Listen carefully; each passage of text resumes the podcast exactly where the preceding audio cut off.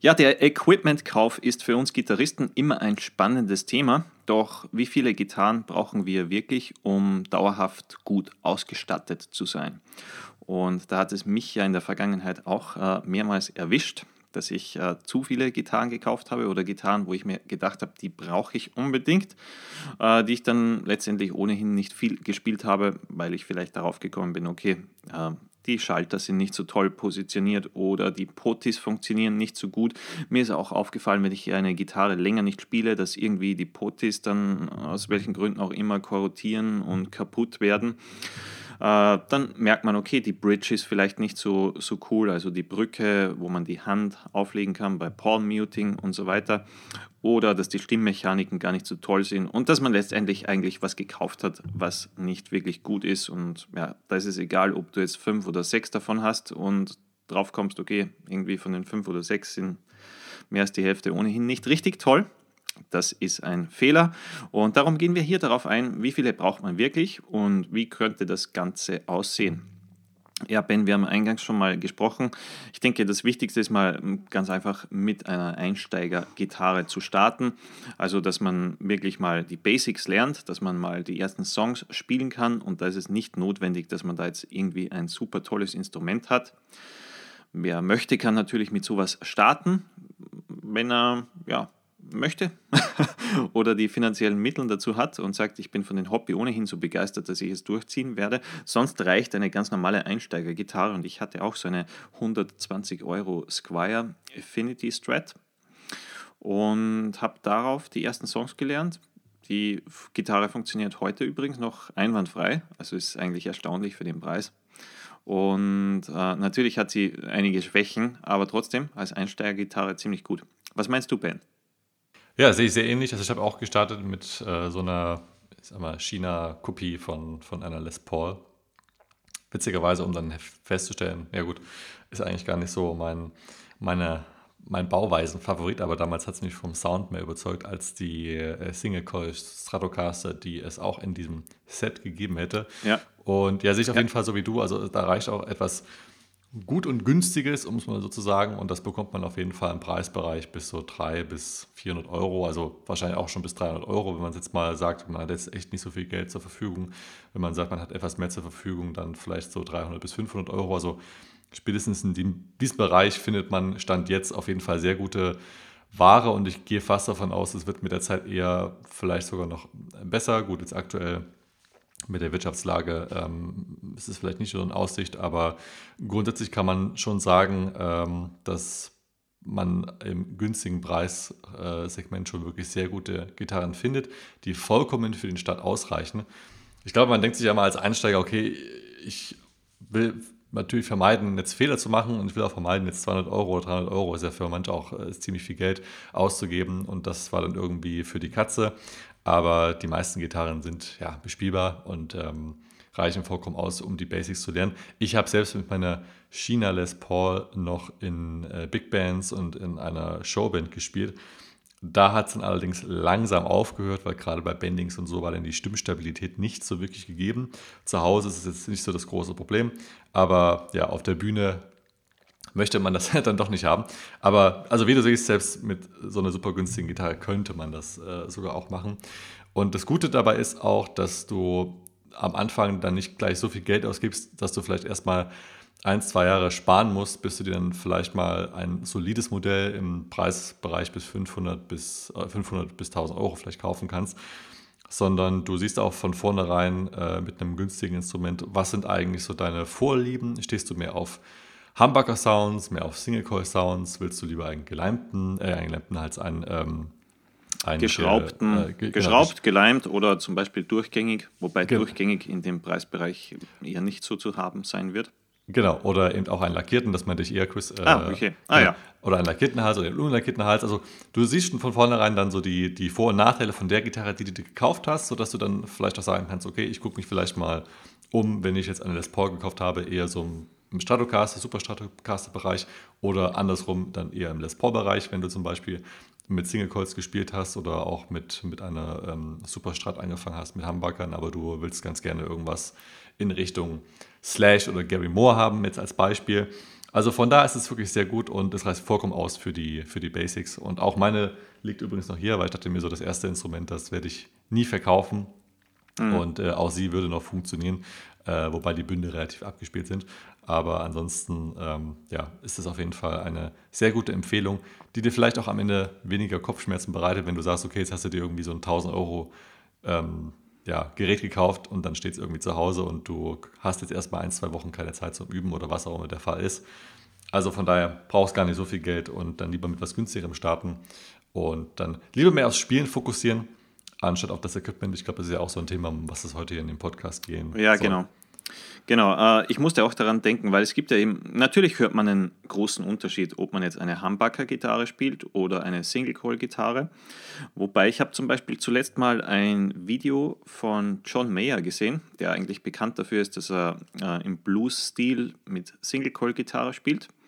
Und da hatte er, ich glaube, eine Chavelle war es, eine Chavelle Superstrat, also mit zwei Humbucker.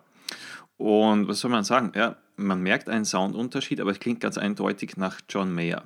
Und ganz egal, ob er jetzt quasi auf so ein Oldschool äh, Single-Call-Modell spielt oder mit einer Superstrat mit zwei Humbucker, es klingt trotzdem nach John Mayer. Das heißt, äh, auch wenn du jetzt äh, Fan bist, keine Ahnung, von Single-Call-Sounds oder, oder, zum Beispiel von Pink Floyd oder so, die auch äh, David Gilmer dafür bekannt ist oder Pink Floyd sind, äh, dass, dass Single-Coil-Gitarren eingesetzt werden, kann man natürlich genauso gut mit äh, Humbucker-Gitarren nachspielen, trainieren, üben. Äh, von Ingrid Malmsteen habe ich schon ein paar Videos gesehen, wo er mit ähm, Gibson-Gitarre gespielt hat. Zuletzt mal irgendwo auf Instagram in so einem kleinen Video. Und ja, es klingt auch nach Ingrid Malmsteen. Also es ist nicht so wichtig, wobei wenn man dann unbedingt diesen Single-Coil-Sound haben will, dann ist es vielleicht äh, ganz gut, wenn man zwei Setups hat, also zum Beispiel zwei verschiedene Gitarren, eine mit Humbucker und eine mit Single-Coil. Das jetzt eine Stratocaster oder Telecaster ist, ist ja dann relativ egal, aber dass man diese Soundvariationen abdecken kann. Und ich denke also, für mich persönlich würde das ausreichen. Zum Beispiel eben eine coole Superstrat-Gitarre mit Humbucker die übrigens genauso äh, ACDC abdecken kann wie eine, eine Gibson SG oder was auch immer. Also muss man jetzt nicht, äh, wenn man ACDC spielen will, äh, gerade so ein Modell haben, was nach ACDC aussieht. Also ich denke, funktioniert mit Superstrats genauso gut und dann funktioniert Metallica, Megadeth oder was auch immer ebenfalls genauso gut. Ja. Und wenn man jetzt wirklich sagt, okay, ich möchte jetzt diesen authentischen Blues-Sound oder vielleicht funkiger oder was auch immer, dann ja, es ist schon ratsam, dass man vielleicht noch eine Single-Coil-Gitarre hat. Aber eben zwei so gute Gitarren und ich denke, man ist super aufgestellt für alles Weitere. Ja, definitiv. Das mit dem Sound ähm, habe ich übrigens gerade auch, oder bin ich gerade sehr stark wieder am merken, ich bin gerade den Line 6 Helix äh, sehr stark am Testen. Da werden auch einige Lektionen auf unseren YouTube-Kanal kommen. Vielleicht sind schon die ein oder anderen veröffentlicht zum Zeitpunkt, wenn du diesen Podcast, Podcast hörst.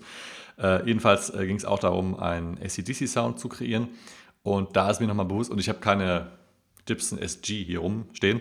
Ja. Ähm, und da ist mir nochmal bewusst geworden, wie viel mehr der Amp in dem Fall ausmacht und wie wenig in Anführungszeichen die Gitarre dazu beiträgt. Also insbesondere was jetzt auch das, ähm, was die Pickups angeht, sprich ähm, ich spiele in dem Fall mit der Sniper Force One, hat er zwei Humbucker, ist zwar kein äh, Solid Body aus Mahagoni, wie es eine Gibson SG normalerweise ist, äh, so wie sie Angus Young gespielt hat, aber äh, klingt trotzdem genauso nach ACDC.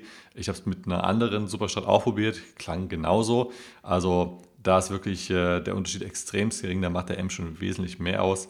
Mhm. Äh, es geht dann echt nur um die Dinge, die Chris gerade schon erwähnt hat, wenn es vielleicht so diesen Trangy äh, Country Blues Style Sound sein soll, dann ist natürlich oder auch ein super schöner Clean Sound, dann ist so eine so eine SS Strat oder allgemein was mit Single Calls natürlich dann schon besser, aber grundlegend vom Sound her macht da der Amp doch noch den, den größeren Anteil aus. Und ich sehe es so wie du, also ich, ähm, mein in Anführungszeichen Traum-Setup wäre jetzt eigentlich auch eine gute Superstrat, also was mit Humbuckern, die wir beide haben mit der Sniper Force One und dann noch ein gutes Modell im Bereich ähm, Single Calls, dass man auch das einfach schön abgedeckt hat. Genau. Ja, äh, übrigens, äh, wenn du mal von unserer Gitarre viele verschiedene Sound-Samples hören willst, dann gerne mal auf YouTube eingeben Sniper Guitars in der YouTube-Suche Sniper Guitars. Da haben wir einige Videos, äh, wie zum Beispiel äh, der Sound klingen kann mit einer Humbucker-Gitarre und äh, sehr verschieden, also von, von High-Gain über Crunch, über äh, äh, normale Clean-Sounds, auch ein bisschen funkiges Zeugs. Ähm, hört man, glaube ich, sehr gut damit du ja, da mal einen guten Überblick hast, was kann eigentlich so eine relativ simpel aufgebaute Gitarre alles an Sound abdecken. Und ich glaube, äh, es wurde ein Friedman-Amp genutzt dazu bei den Aufnahmen, also mehr so in diesem Marshall-Stil. Und ich denke, wir konnten damit alles ziemlich gut abdecken. Also, wenn du da mal Interesse hast, Sniper Guitars auf YouTube eingeben, gibt es einige Videos dazu. Ja, ähm, stimmt, Ben. Ich sehe es genauso. Also zwei gute Gitarren, Humbucker-Gitarre, Single-Coil-Gitarre und ich wäre eigentlich äh, zufrieden und würde auch nicht mehr wollen oder brauchen, weil ich merke selber, umso mehr Equipment rumsteht, was du nicht nutzt, dann kommst du drauf, okay, irgendwann ist der Halseinstellstab nicht mehr so gut, dann ist die Seitenlage nicht mehr so gut, eben weil du das Instrument vielleicht monatelang nicht genutzt hast. Äh, dann werden Und die, die Koffer stehen im Raum rum oder sonst wo. Ja, alles, alles fängt Staub. Ja. Es ist eigentlich mehr Belastung als, als Freude dann. Also ich glaube, am Anfang äh, ist man enthusiastischer, weil man denkt, okay, boah, cool, wieder so ein neues Design und das möchte ich unbedingt haben. Aber letztendlich ist es dann, ja, nicht so wichtig und man kommt darauf, okay, eigentlich habe ich so eine Hauptgitarre, mit der spiele ich am liebsten. Und da möchte ich eigentlich auch gar nichts anderes, wenn die richtig gut ist und wir haben auch von den Komponenten gesprochen. Was eben sehr wichtig ist, ist, äh, also was macht eine gute Gitarre aus? Dass sie gut bespielbar ist. Also nicht, dass man sich denkt, boah, die ist irgendwie schlecht ausbalanciert, die bleibt nicht gut beim Körper, die lässt sich mit dem Gurt vielleicht nicht so toll spielen, sondern dass eine wirklich gute Bespielbarkeit herrscht, auch in den ganz hohen Lagen, sprich, dass die Cutaways richtig gut sind. Äh, das ist für mich eigentlich das Wichtigste. Also ist noch wichtiger als der Sound für mich persönlich weil ich mir denke, okay, wenn das ergonomisch schon nicht passt, dann habe ich überhaupt keine Freude mit dem Instrument zu spielen. Da kann der Sound noch so gut sein. Ja. Und das ist zum Beispiel bei mir auch mit den Gibson Les Pauls. Also, weil ich finde den Sound auch äh, hammermäßig gut von Gibson Les Pauls, nur äh, ergonomisch finde ich die für mich persönlich eine Katastrophe. Ja, schon der, schon der Body oben, oder? Also mich, das, es sticht immer so in den Bauch hinein, weil oben eben nicht dieser ja dieses Shaping ist, wie man es bei Ja, und, hat. und vor allem finde ich auch äh, der Cutaway, weil ich glaube, bei, bei den Gibsons ist es doch so, bei den Les Pauls irgendwie ab den 15. Bund nicht mehr so gemütlich zu spielen. Ja, stimmt, stimmt. Ich, mein, ich glaube, glaub, die, die erste Gitarre, die ich so äh, in den Händen hatte, wo das richtig gut ging, war so eine, ähm, eine Carvin die ziemlich äh, gut bespielbar in den hohen Lagen war. Also Carvin, glaube ich, dann das nächste, was ich probiert habe, war so ein John Petrucci äh, Signature-Modell, was auch extrem gut bespielbar war. Und das war so für mich so ein Game Changer, wo ich gesehen habe, ah, siehst du, es gibt noch andere Dinge. Äh, Gitarren mit 24 Bünden, die wirklich einfach bespielbar sind.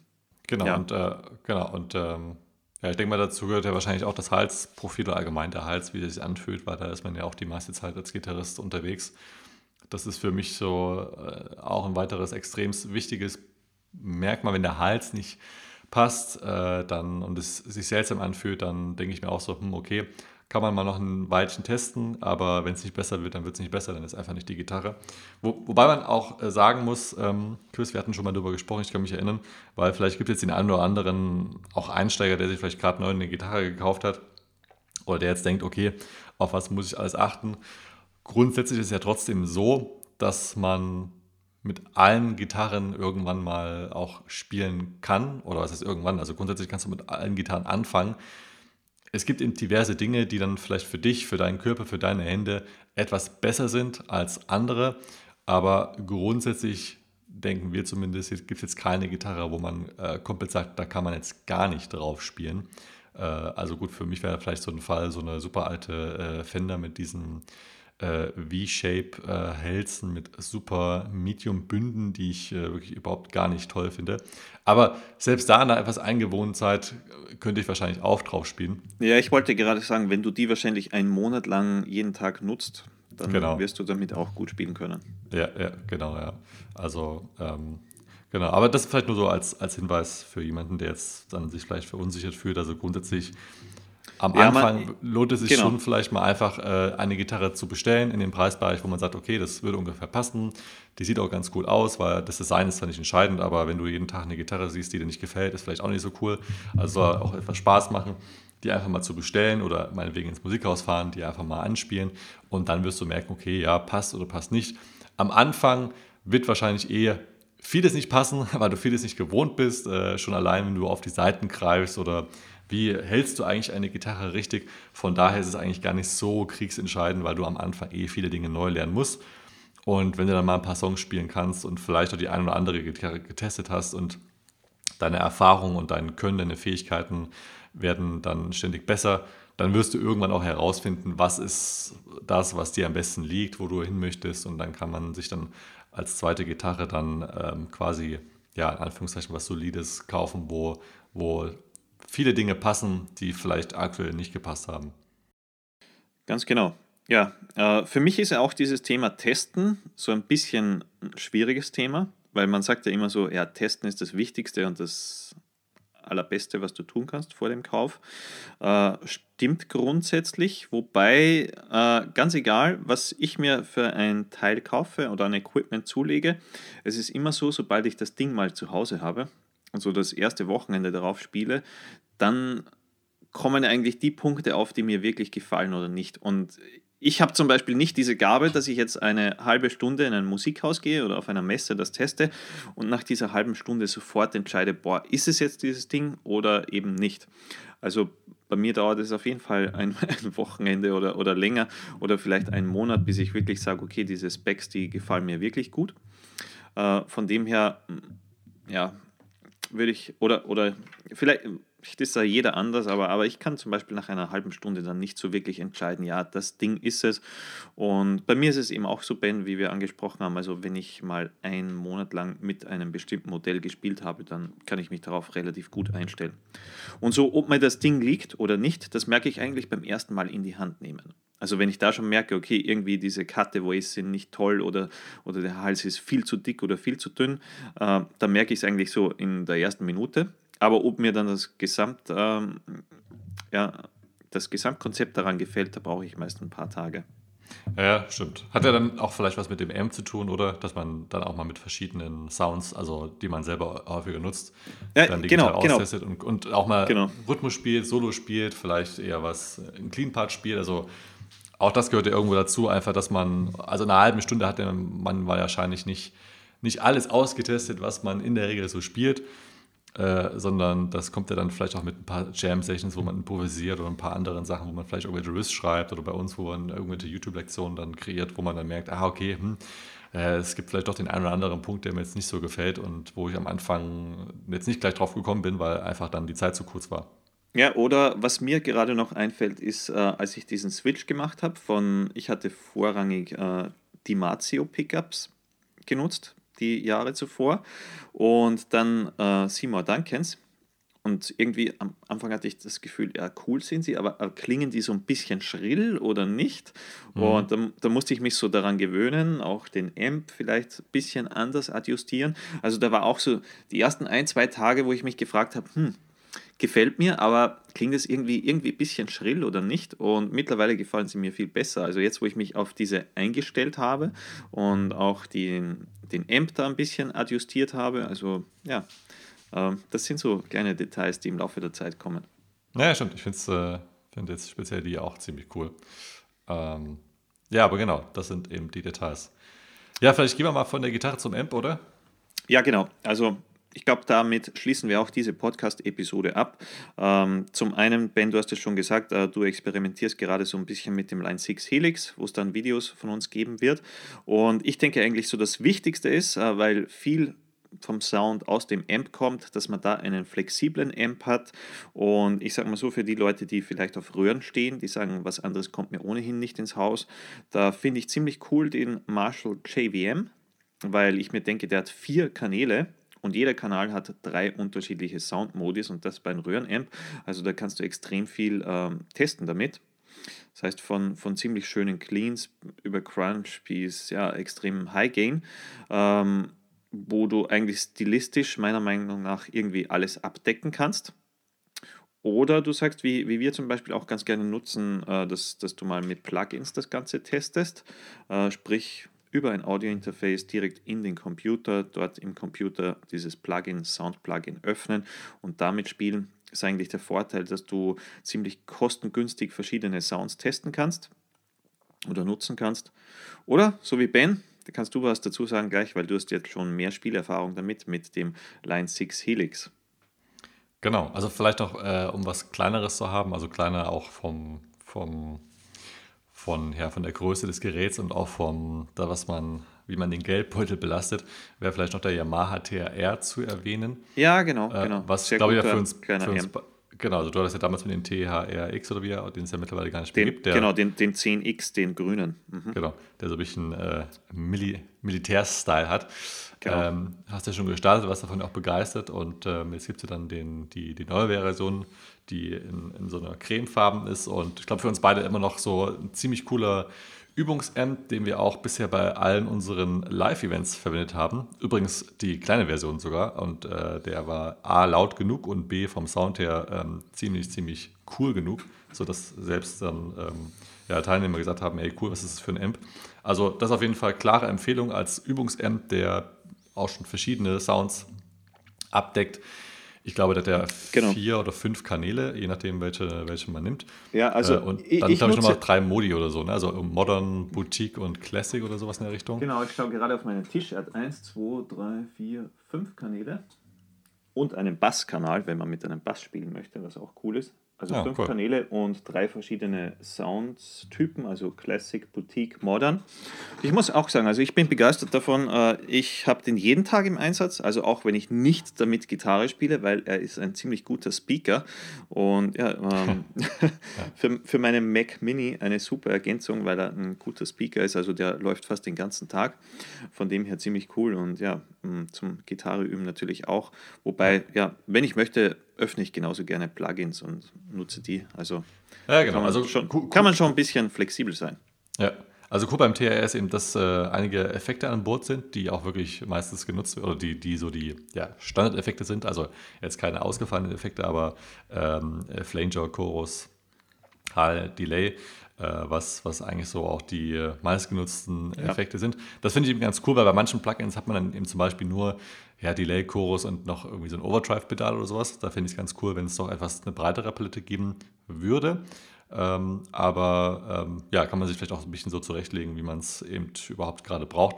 Grundsätzlich halten wir beide es ja eh auch sehr simpel, was Effekte angeht. Also für einen Solo-Sound brauche ich nicht mehr als ein cooles Delay. Hin und wieder vielleicht mal Reverb und einen Chorus, wenn es um Clean Sounds geht, aber viel mehr ist jetzt auch nicht unbedingt notwendig. Aber das ist immer ein ganz anderes Thema. Ähm, also das wäre auf jeden Fall eine klare Empfehlung. Und äh, ja, aktuell bin ich in Line 6 Helix am Testen.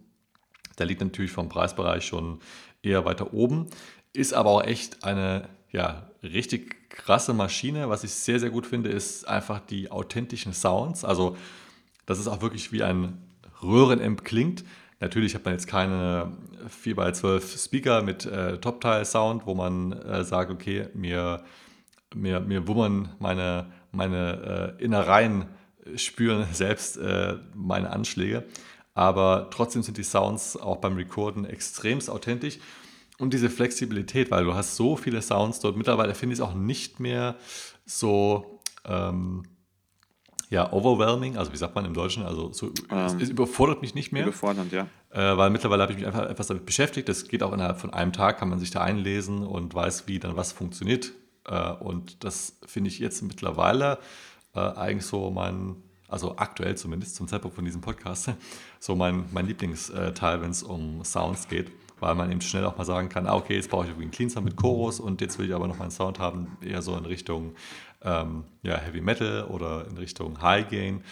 Äh, Finde ich ziemlich cool. Aber vom Grundsatz her, ohne jetzt mal nochmal konkrete Beispiele zu nennen, finde auch ich gerade für den Anfang macht es schon Sinn, einen Übungsverstärker zu haben, der verschiedene Sounds bietet Ganz einfach, weil es auch mehr Spaß macht. A und B, weil man auch direkt von Anfang an ein paar mehr Sounds zur Verfügung hat, mit denen man einfach herumexperimentieren kann. Und das ist gerade am Anfang auch für die Bildung von deinem Gehör oder auch allgemein vom Spielen, dass du einfach mehr Dinge spielen kannst. Wenn jetzt zum Beispiel nur ein, ein Amp hast, äh, so wie ich damals diesen PV Rage äh, mit so einem Overdrive, einem Clean-Kanal und irgendwie so einem Treiband-Equalizer, hat vollkommen ausgereicht. Heutzutage bekommst du für dasselbe Geld aber auch zum Beispiel so einen Yamaha TR, den kleinen, und hast eine Bandbreite an verschiedenen Amps, Sounds und Effekten, die dazu auch noch richtig, richtig gut klingen und nicht so äh, ja, Transistor, Mücken, Nintendo-Sound wie, ja. wie noch vor, vor äh, ich sag mal, einem Jahrzehnt, beziehungsweise ist schon fast äh, 15 Jahre her, genau, ist einige, einige ja. Zeit schon her. Also da hat sich einiges getan bei den M's. Und ja, das wäre auf jeden Fall mal mein, meine klare Empfehlung. Genau, also da dass man da verschiedene Soundoptionen hat und alles testen kann. Und Ben, ich würde sagen, darüber machen wir im nächsten Podcast eine Episode. Ja, ich glaube, das ist ein gerne. sehr interessantes Thema können wir weiter darauf eingehen. Jetzt haben wir uns mehr auf die Gitarre fokussiert und mal, wie wir das ganze Thema dazu sehen. Und ich denke, wir machen dann einen Amp- und Plugin-Podcast beim nächsten Sehr Mal. Sehr cool. Darauf darfst du dich freuen. Und ja, dann sind wir heute am Ende. Gehe ich von aus, oder Chris? Hast du noch was? Nein, jetzt okay. geht's ans Gitarre üben. Jo, cool. Hoffentlich Perfekt. für jeden. Und, ich werd, und ich werde ans, ja genau. Und, äh, Jeder äh, und jede niemanden ah. ausschließen. Ja, genau. ja, cool. Dann, wenn du weitere Informationen zu uns oder zu unseren Büchern oder Online-Kursen brauchst, dann geh einfach auf gitarmasterplan.de, da findest du alles weitere. Wenn du Fragen hast, dann schreib uns auch gerne via E-Mail oder wenn du Schüler bei uns bist, dann findest du auch in der Facebook-Community entsprechenden Anschluss, wo schon mittlerweile über 1000 gleichgesinnte E-Gitarristen und E-Gitarristinnen sind und Akustikgitarristen und Akustikgitarristinnen. Haben wir jetzt. gut. Und genau. Und nochmal zu den äh, Sounds. Also natürlich ähm, findest du im Netz auch zu verschiedenen Gitarren Tutorials und Sounds, äh, wenn es dich äh, nochmal interessiert, wie eine Humbucker-Gitarre auch mit Blues oder Clean Sounds klingen kann. Dann gerne mal einfach mal auf sniperguitars.de gehen oder auf YouTube danach googeln. Da gibt es, wie gesagt, verschiedene Sound-Demos. Ist, äh, glaube ich, mal ganz ansehlich oder anhörlich um die einzelnen Unterschiede zu hören und dass man auch mit einer Hamburger Gitarre ganz coole Blues und Clean Sounds spielen kann. In dem Sinne, wenn dir der Podcast gefallen hat, dann gib mir noch eine 5-Sterne-Bewertung und dann hören wir uns beim nächsten Mal. Rock on! Rock on!